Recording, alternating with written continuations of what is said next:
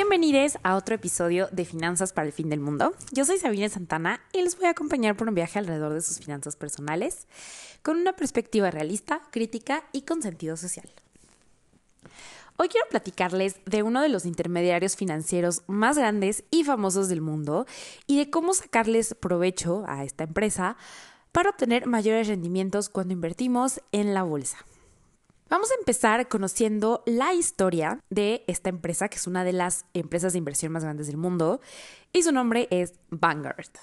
En español se escribe Vanguard, V-A-N-G-U-A-R-D, que bueno, seguro lo están viendo en, el título también. Vanguard es una empresa financiera estadounidense que fue fundada en 1975 por un señor llamado John C. Bogle, o Bogle, Espero estarlo pronunciando bien. y bueno, originalmente esta empresa se centraba en la gestión de fondos mutuos, una forma que para en ese momento era innovadora para invertir, ¿no? Y les permitía a los inversores obtener rendimientos similares a los de un índice de referencia como el SP 500. Pausa técnica. Sabine, ¿qué chingados nos estás diciendo? que es un fondo mutuo, que es el SP 500. Bueno, primero el SP 500. El SP 500 es un índice que hace Standard Poor's, que se abrevia SP, de las 500 empresas más grandes de Estados Unidos y basa sus cálculos para decir que son las más grandes en el acumulado de los activos que tienen las empresas. Porque pues hay muchas maneras de medir una empresa. Puede ser la empresa que tenga más ingresos o la empresa que tenga más ganancias o las empresas con mayor rendimiento, pero no. Este S&P 500 lo que hace es que te hace un índice de las 500 empresas más grandes en cuanto a la cantidad de activos que tienen estas empresas, o sea, la cantidad de las cosas de las que son dueñas, ¿no? Eso es más o menos la definición de activos, así puesto en palabras para mortales. Y entonces, cuando aquí Vanguard se proponía que los inversionistas que invertían en sus fondos mutuos lograran un rendimiento similar al índice SP 500, lo que quería decir es, si un inversionista invirtiera en las 500 empresas de Estados Unidos, pues cuál sería el comportamiento de, ese portafolio. Pues ellos intentaron replicar ese comportamiento, pero en un índice, digo, en un fondo que les eh, intentará como darle ganancias a los inversionistas de ese fondo que fueran similares a si hubieran invertido en cada una de esas empresas por separado, ¿no? Entonces, esa es más o menos la idea de Vanguard cuando empieza, esa es la idea actual en la que se sostienen los ETFs y vamos a ahondar un poquito más en lo que es un ETF ahorita, más adelante en el episodio. Pero bueno, ¿qué es o qué, qué es un fondo mutuo que es este producto financiero con el que Vanguard empezó? Un fondo mutuo es un fondo de inversión gestionado por profesionales de la inversión con su cédula y su permiso y todo, que reúne dinero de varios inversionistas para después con ese dinero comprar activos, ya sean acciones, bonos, instrumentos del mercado, otros fondos de inversión, materias primas, metales preciosos, etcétera, ¿no? Entonces, esto es lo que empieza haciendo Vanguard. A lo largo de los años, pues esta empresa ha crecido y ha diversificado su oferta de productos financieros para incluir fondos de inversión de todo tipo, ya no nada más de este SP 500, que son las empresas más grandes que cotizan eh, públicamente en Estados Unidos, sino que también ha incluido otros servicios como fondos de jubilación, servicios de asesoramiento financiero para personas o eh, familias de, con muchísimo patrimonio.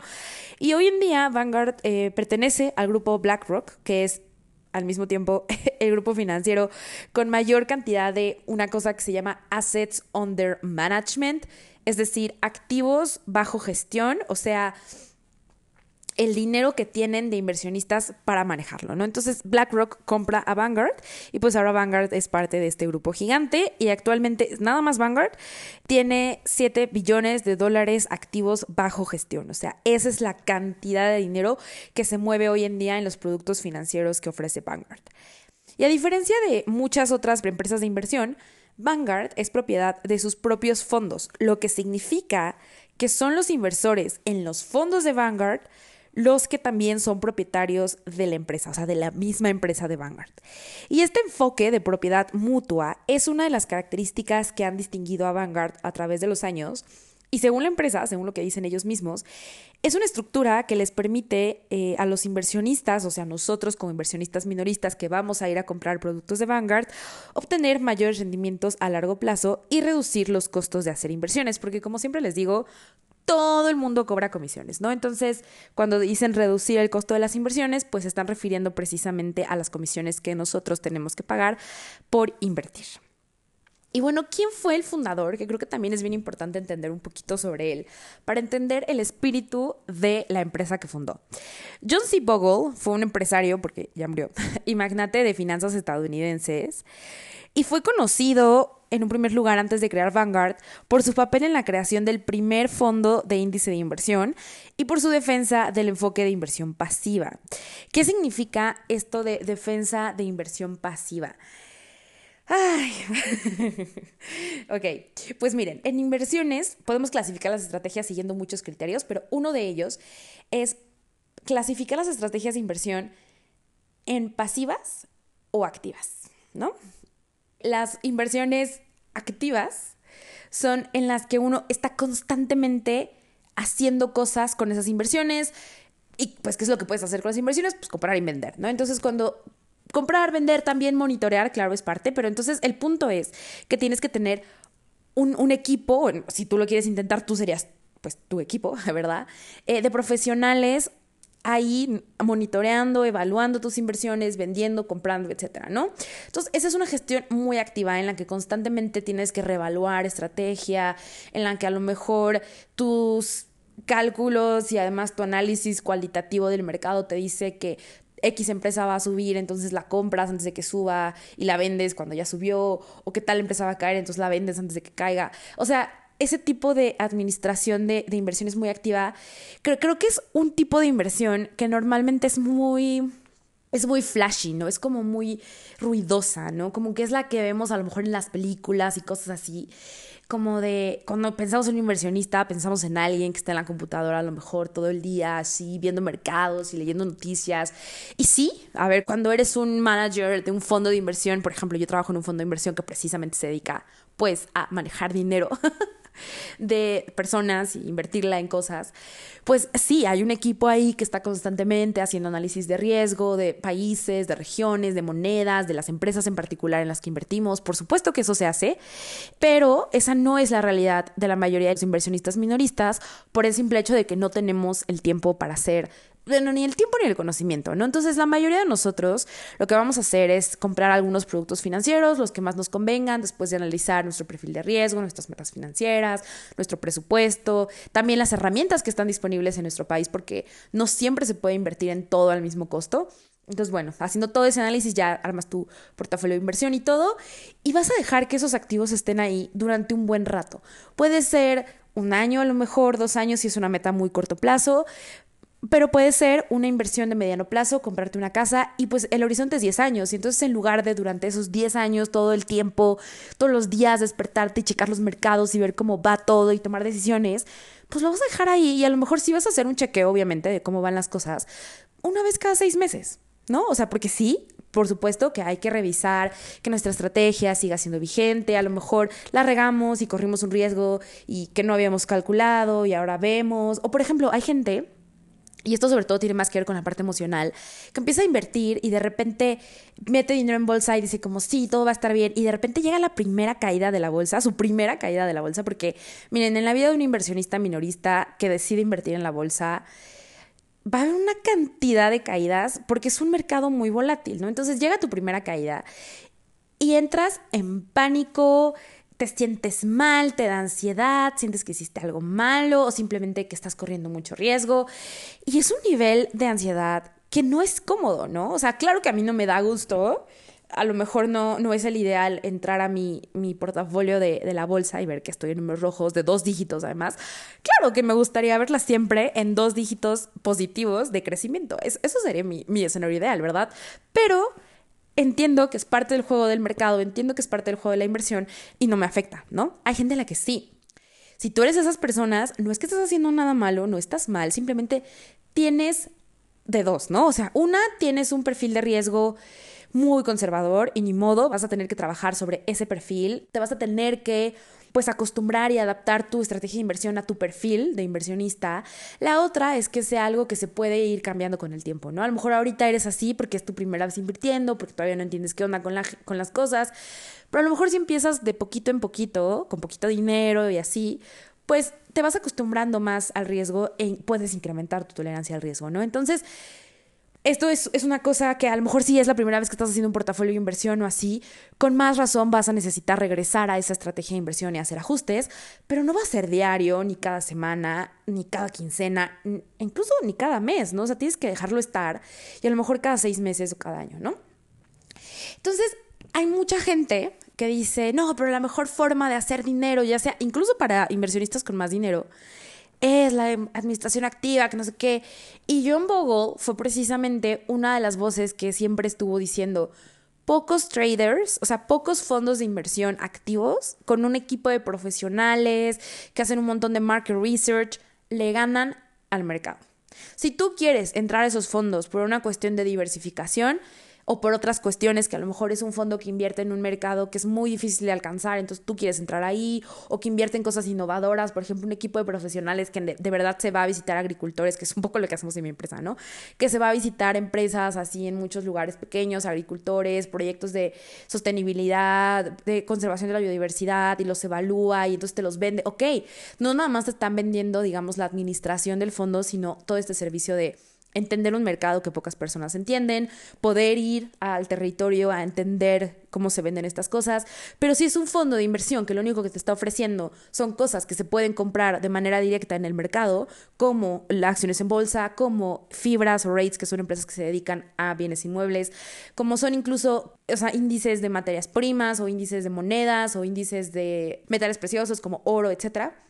Si te van a vender eso, mijo, mija, hazlo tú, o sea, no necesitas ningún intermediario y no necesitas un fondo de inversión. Y eso es lo que decía Bogle, como que muchos de esos fondos de inversión que te venden cosas que tú podrías comprar directamente, su defensa es, ay, pero es que yo lo voy a administrar de tal manera que te voy a hacer ganar más dinero de lo que tú podrías haciéndolo de manera directa. Y Bogle demuestra, no solamente él, o sea, después de él vinieron muchas personas, pero Bogle lo que dice es no es cierto. O sea, yo lo que he observado en toda mi carrera y lo que nos dicen los datos del mercado financiero es que pocos fondos de ese tipo realmente le ganan a una estrategia pasiva de una persona que compra bien diversificado, a lo mejor bonos de gobierno, acciones, fibras, que es esto que le decía, bien raíces, algunas materias primas, etcétera, y lo deja estar por 30 años. O sea, ponemos ese portafolio a competir con un fondo que maneja esos mismos activos, pero que te dice que los va a escoger de mejor manera que tú, y al final va a tener un rendimiento menor o igual a tu portafolio que tú hiciste directamente.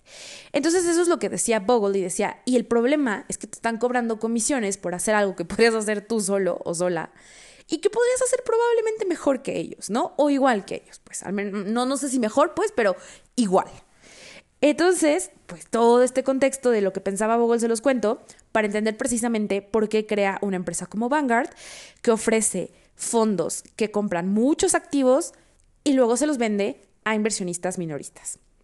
Pues bueno, este señor eh, se graduó de la Universidad de Princeton, es un economista, eh, bueno, era un economista, se graduó en 1951 y después de trabajar en la industria financiera durante varios años, funda Vanguard en 1974. La verdad es que es poco tiempo después de haber egresado la carrera, ¿eh?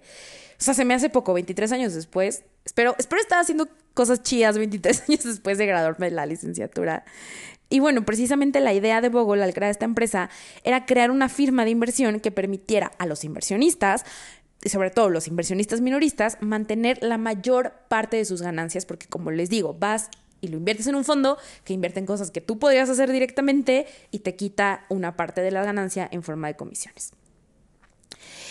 Y dos años después de fundar Vanguard, en 1976, Bogle creó el primer fondo de índice de inversión el famosísimo y mi queridísimo Vanguard 500 Index Fund, que se basa en el índice SP 500 y este enfoque de verdad fue revolucionario para el mundo de la inversión pasiva y para el mundo de la inversión en general, ¿no? Porque a lo mejor antes si tú querías hacer una inversión pasiva, pues sí podías, por supuesto, pero tenías que comprar una, una acción, una acción completa y luego, pues hay que diversificar. Entonces tenías que ahorrar para otra acción y luego para otra acción y terminaba siendo muchísimo dinero. Entonces, a veces también esa era una de las razones por las cuales las personas tenían que recurrir forzosamente a los fondos activos que les cobraban comisiones altas, pues porque les pedían menos dinero, menos ajá, pues menos cantidad de dinero que lo que les tomaría comprar todos esos activos por su cuenta uno por uno, ¿no? Entonces, porque si es caro, o sea, de repente googleen en cuanto está la acción de, Meta, de Facebook, ¿no? Que ahora es Meta, de Amazon y de ExxonMobil, o sea, y ahí ya se les fue seguramente un mes de salario, ¿no? Entonces, sí es bastante caro de repente querer comprar acciones de las 500 empresas más grandes del mundo. Entonces lo que hace eh, Vanguard con este invento es, te voy a ofrecer la posibilidad de comprarte estas 500 empresas, pero por cachito. Entonces te voy a vender un cachito de cada una de estas acciones conceptualmente, no es que realmente seas tenedor de la acción, sino que eres tenedor de un producto financiero que sigue un índice. Y sí es diferente y lo vamos a ver en un episodio más adelante en esta temporada de una cosa que se llama acciones fraccionadas. Acciones fraccionadas sí son pedacitos de acciones. Y tú eres el tenedor de la acción y te llega tu parte proporcional de dividendos y todo. Nada más como si fueras accionista y como si hubieras comprado la acción directamente, pero no más que proporcionalmente más pequeña, ¿no? Un fondo indexado, no es eso, no es comprar un cachito de una acción y que te den tus dividendos y tus derechos como accionista, nada más que proporcionales. No es eso, lo que es es comprar un instrumento financiero que a su vez sigue un índice de inversión. It's not the same, ¿ok? Pero lo padre es que con este instrumento te ofrecen la posibilidad de invertir en todas esas empresas, de diversificar rápidamente por un costo mucho más bajo que si tuvieras que esperarte a comprar cada una de esas empresas, permitiéndoles así a los inversionistas minoristas entrar directamente a comprar este instrumento y saltarse a los fondos de inversión administrados de forma activa que les cobraban altas comisiones. Aunque el enfoque eh, revolucionario de Bogle de inversión pasiva es tan beneficioso para los inversionistas minoristas y es muy popular hoy en día, la realidad es que al principio sí se encontró con una resistencia por parte de la industria financiera, pero pues ya, con el tiempo se ha convertido en una de las estrategias de inversión más populares en el mundo y todas las empresas hacen hoy en día fondos indexados em, que siguen índices como el SP 500 y otros muchos índices. E incluso hay empresas ya que se dedican a hacer índices para que después otras empresas creen instrumentos financieros que siguen esos índices, ¿no? Entonces, ella es un mundo muy divertido, la verdad. Y bueno, Bogle también fue, al mismo tiempo que fue un defensor de las bajas comisiones, porque Vanguard cobra bajas comisiones, sí, sí te cobra comisiones. No, no son armas de la caridad, sí te cobran comisiones. Cuando tú compras eh, su fondo pasivo indexado, te cobran comisión, pero es una comisión muchísimo más baja, ¿no? Entonces, además de abogar por estas comisiones bajas, Bogle también abogaba por la transparencia y la responsabilidad corporativa y pues siempre estuvo ahí criticando la excesiva compensación de los ejecutivos de las empresas y la falta de diversidad en las juntas directivas. Imagínense, o sea, un señor ahí todo blanco, viejito, de hace algunas décadas que hablaba de la falta de diversidad en las juntas de empresas, pues claro que era algo groundbreaking para su, para su época, ¿no? Y más tratándose de un señor que no suelen ser, pues las voces, ¿verdad?, del cambio. y bueno, ya que entramos a este tema de, de los ETFs y de la historia de Vanguard, pues hay que aprovechar y hablar un poquito de qué es un ETF, ¿no? Un ETF así se escribe, así lo pueden buscar ustedes en Google, en Actinver, en GBM o en su broker financiero favorito. E de elefante, T de Tito y F de feo, que en inglés significa Exchange Traded Fund. Es un tipo de fondo de inversión que se cotiza en una bolsa de valores como si fuera una acción. Y los ETF suelen seguir un índice de referencia específico. En este caso, pues, hemos hablado mucho del S&P 500, pero también está el Nasdaq, por ejemplo, que sigue las empresas más grandes, pero nada más industriales, ¿no? O sea, excluye las empresas de tecnología y buscan replicar el rendimiento de ese índice, ¿no? Como les decía, ¿qué pasaría si tú compraras cada una de las empresas o cada una de las fibras o cada una de las materias primas que están en ese índice sin tener que comprar cada uno de esos activos? Y al igual que las acciones, los ETFs se pueden comprar y vender en tiempo real durante las horas de negociación de la respectiva bolsa de valores en la que tú tengas que cotizar, ¿no? Aquí en México, pues evidentemente nos regimos por las, las horas en las que abre y cierra la bolsa aquí en México. Y los ETFs tienen características que los hacen muy atractivos para nosotros los inversionistas minoristas. En primer lugar, eh, estos instrumentos suelen tener bajos costos de gestión en comparación con los antiguos y tradicionales fondos mutuos de inversión activa, ¿no? De, de administración activa. Además, debido a que los ETFs se negocian en una bolsa de valores, como si fueran una acción, los inversionistas podemos comprar y vender en cualquier momento y esto nos permite tener un poco más de libertad y liquidez. No es que yo les esté recomendando comprar y vender todos los días, solamente es una posibilidad y está padre que sean instrumentos con mucha liquidez. Por si, pues en el día que se necesite, ¿verdad? Pues sabemos que podemos recurrir a la venta. Y también, pues hoy en día se, eh, se ofrecen ETFs de una diversidad enorme, ¿no? O sea, hay ETFs sostenibles, ETFs de género, ETFs de género nada más para África subsahariana. O sea, verdad, hay una cantidad de ETFs muy, muy grande. O sea, es un mundo, es un mundo enorme hay que leer obviamente la, información de rendimientos y la información de, en qué se está invirtiendo en cada uno de estos ETFs, pero hay una opción enorme para que uno pueda personalizar y adaptar su cartera de inversión a nuestras necesidades, pero también a nuestras preferencias, ¿verdad?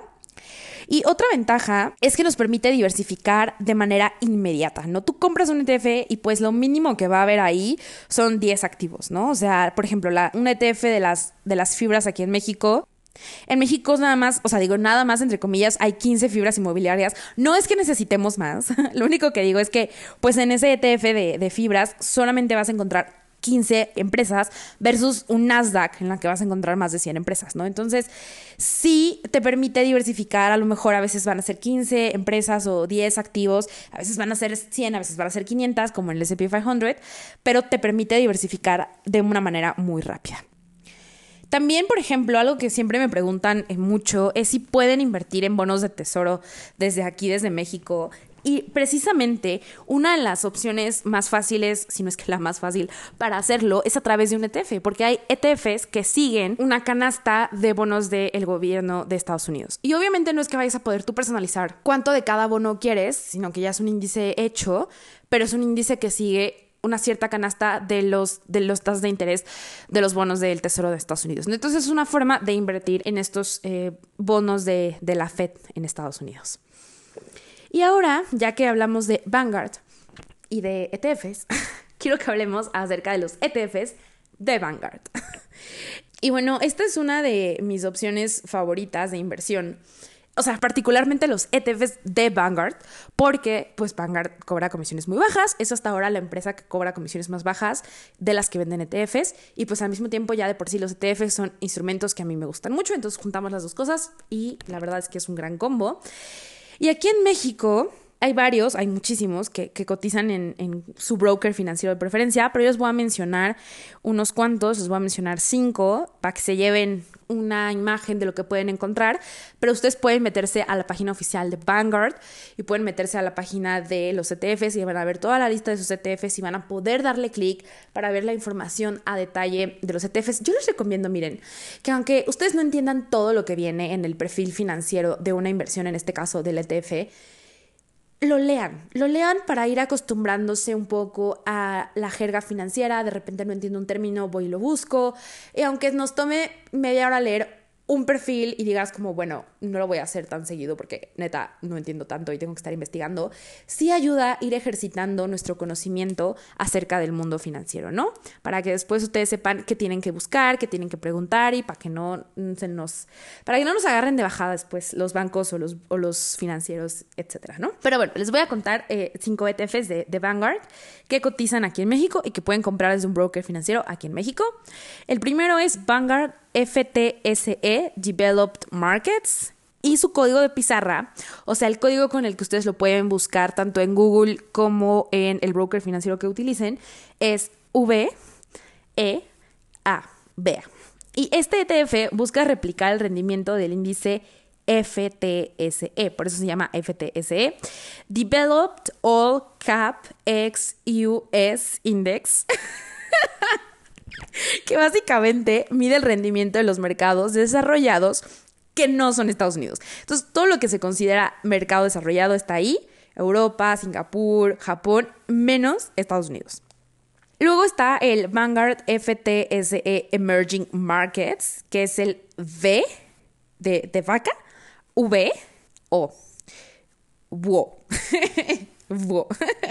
y bueno, este ETF busca replicar el rendimiento de un índice llamado FTSE Emerging Markets All Cap China A Inclusion Index, que mide el rendimiento de los mercados emergentes incluyendo China, ¿no? Por eso se llama China Inclusion Index, porque incluye China.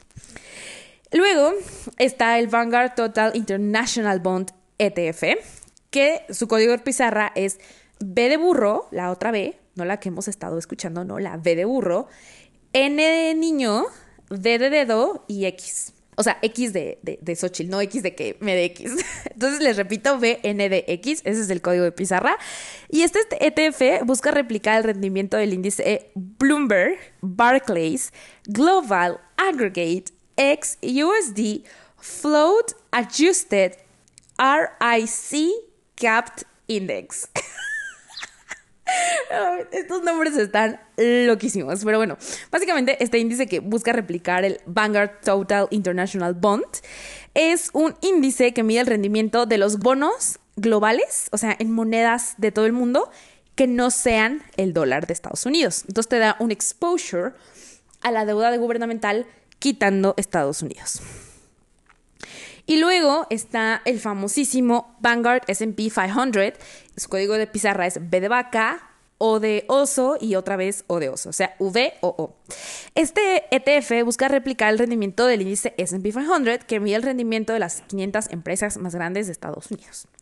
Y bueno, para finalizar este podcast y que se vayan a buscar todos estos ETFs y a entenderlos y a incorporarlos a su cartera de inversión si así lo deciden, es importante tener en cuenta que los ETFs pueden estar sujetos obviamente a fluctuaciones de precios y riesgos asociados a la inversión en mercados de renta variable e incluso si son de renta fija como en el caso de la, de la deuda de gobierno, ¿no?